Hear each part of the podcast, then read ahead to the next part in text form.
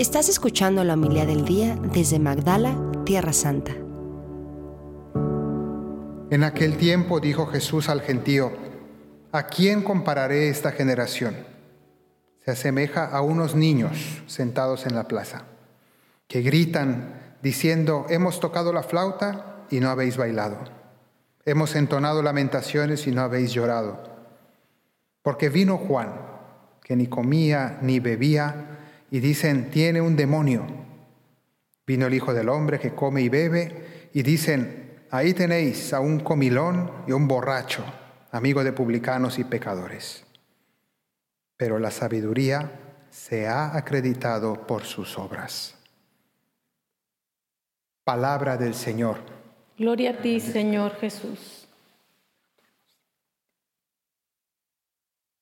Seguimos escuchando acerca de Juan el Bautista. Jesús sigue tomando la figura de Juan y nos las va explicando. Ayer comenzamos escuchando algo sobre él, hoy un poco más, mañana continuará y finalmente el domingo escucharemos más a fondo acerca de él.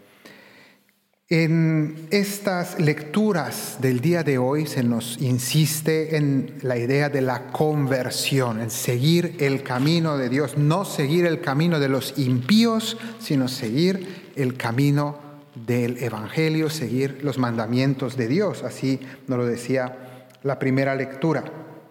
Dice, si hubieras atendido mis mandatos, tu bienestar sería como un río y tu descendencia como la arena y no se habría aniquilado tu nombre, ni, se habría, ni te habrías eliminado de mi presencia. Bueno, entonces todos los males que se siguen de no seguir el camino de Dios.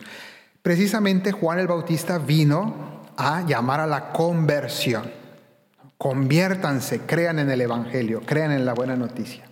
Jesús también vendrá a anunciar esta buena noticia. Pero, ¿qué dice aquí Jesús?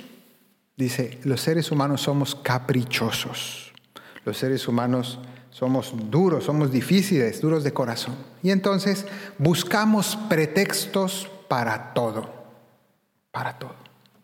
Y dice Jesús, miren, el anuncio de la buena noticia, el llamado a la conversión, que es propia del adviento, por eso vienen eh, estas lecturas ahora en adviento, porque el adviento es también un llamado a la conversión, prepararnos a la venida del Señor. Bueno, dice Jesús. Ha venido Juan el Bautista predicando la conversión. ¿Qué dijeron? Tiene un demonio.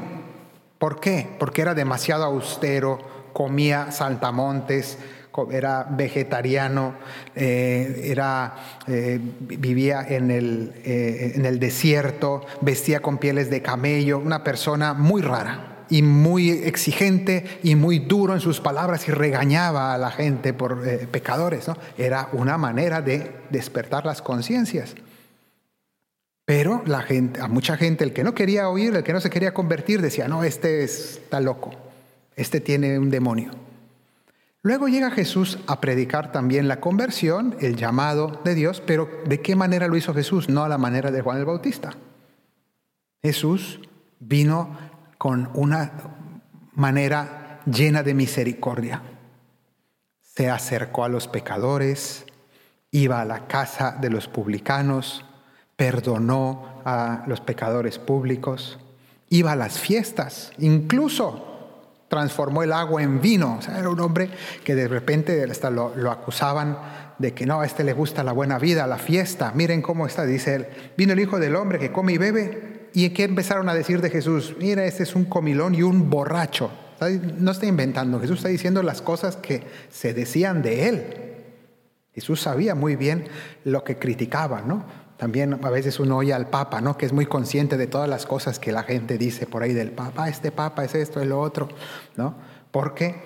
Porque dicen precisamente que la gente no está contenta. Este es esto, el otro, otro. Al final, ¿El problema dónde está? ¿En cómo se predica el Evangelio? No, sino que nosotros buscamos pretextos para no convertirnos.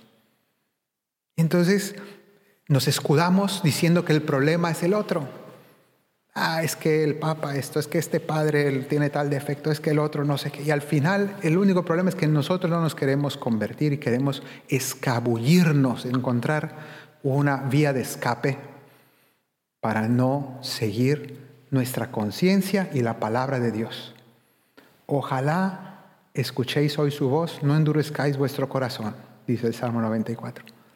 Y eso es lo que el Señor nos invita también en esta eh, preparación del adviento, a escuchar al Señor, a seguir su camino y a no retrasar aquello que sabemos que debemos cambiar y que tal vez le seguimos sacando la vuelta, seguimos escapándonos. Que el Señor nos ayude a ser humildes y escuchar su voz.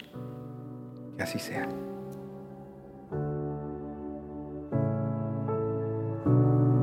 Muchas gracias por escucharnos. Si quieres conocer más acerca de Magdala, síguenos en YouTube y Facebook.